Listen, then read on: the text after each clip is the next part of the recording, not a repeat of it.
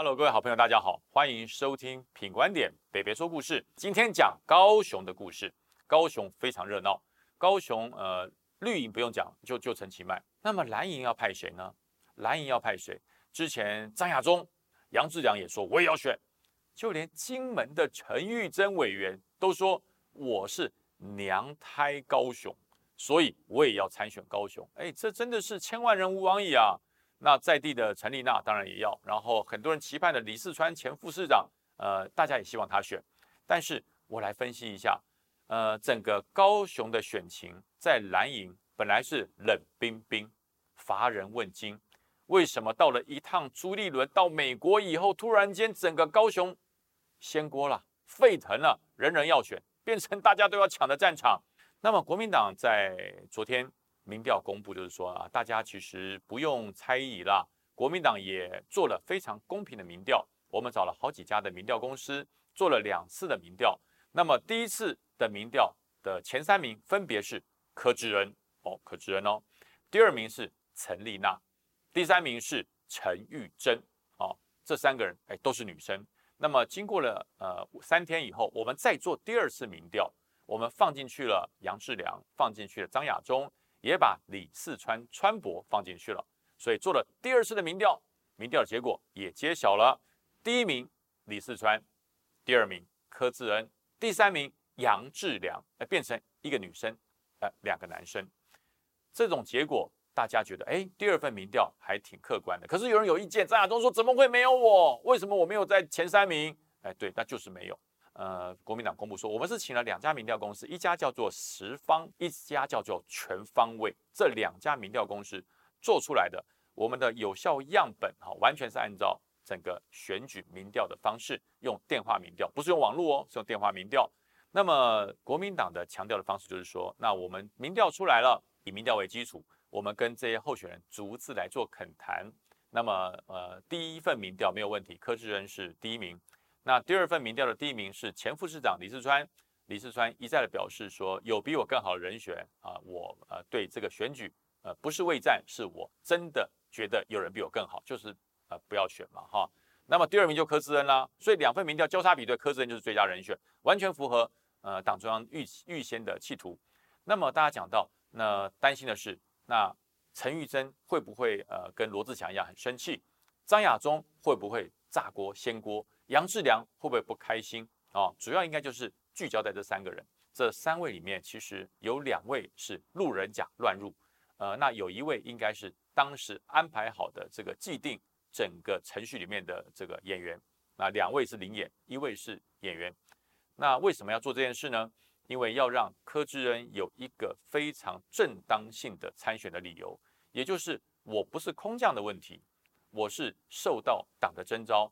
在党如此危仪震撼、啊风雨飘渺之际，党的征召，我身为一个党员，我绝对不会拒绝。哈，这就是呃柯志恩他能够参选的一个非常正当的理由。而这个理由需要非常好的铺陈，因为不是我被迫来选，也不是我没有人要选我才来选，是大家都抢，我是胜利者才来选。其实国民党在这一次高雄的选情，大家是认为国民党会重返执政吗？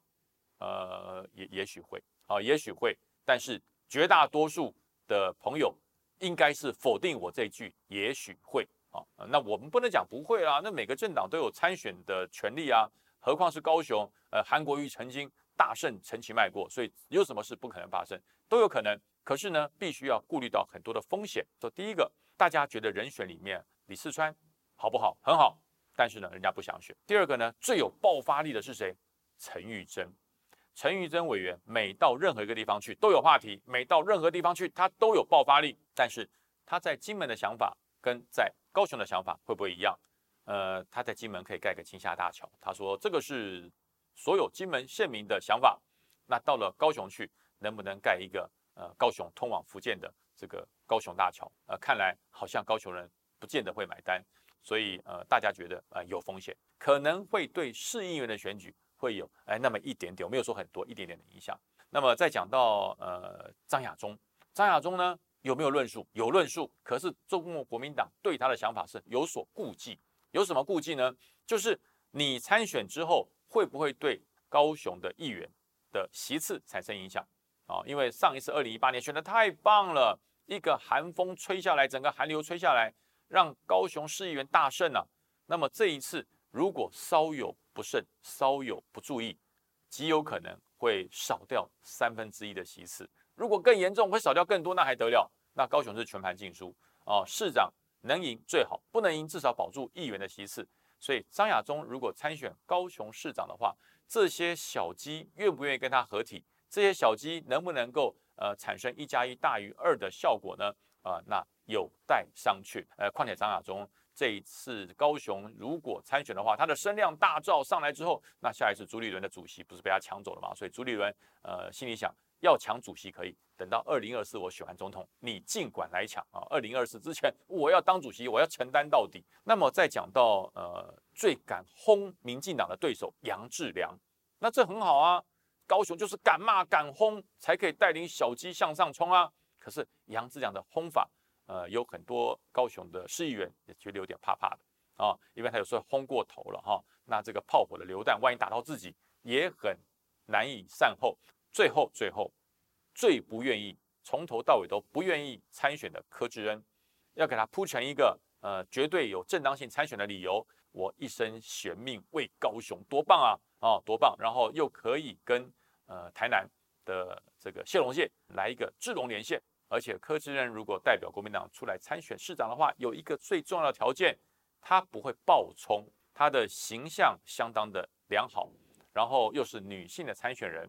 对整个高雄的选情有非常足以稳定的效果，可以让所有的这些呃市议员参选人不至于不敢跟市长同框，让这些市议员参选人觉得市长是一个比较走中道路线、比较理性，所以柯志恩当然成为呃朱立伦还有中国国民党党中央最理想的高雄市市长的参选人啊，所以我讲嘛，呃，下个礼拜三大家可以拭目以待。如果没有意外，柯志恩一定会成为高雄市国民党提名的高雄市长参选人。那么未来要怎么样走向？未来柯志恩如果正式参选高雄市长之后，他会面临哪些危机？我觉得他想面临的危机，应该就是有些人来协助他助选，有些人帮他助讲。他会希望你来帮我助讲，你来支持我选高雄市长都可以，但是请不要盯着我的小腿，好。那我觉得这样子，整个柯志恩的效应，柯志恩稳固高雄的效应，至少他可以保住高雄现有的市议员。我不敢说百分之百，至少三分之二以上，可以在柯志恩的带领之下，至少能够顺利当选。那么，如果呃这场纷争没有经过这么完美的铺陈，柯志恩怎么出场？如果没有经过这么完美的竞争，没有经过这样公平的民调？如何让这一场高雄的提名不会跟桃园一样，不会跟苗栗一样？那么未来柯志恩跟陈其迈高雄之争，我觉得将会一场比较高格调啊，比较高格调，比较值得大家关注的选战。因为高雄是港都，高雄也曾经在二零一八年为整个蓝营创造出了无限的奇迹。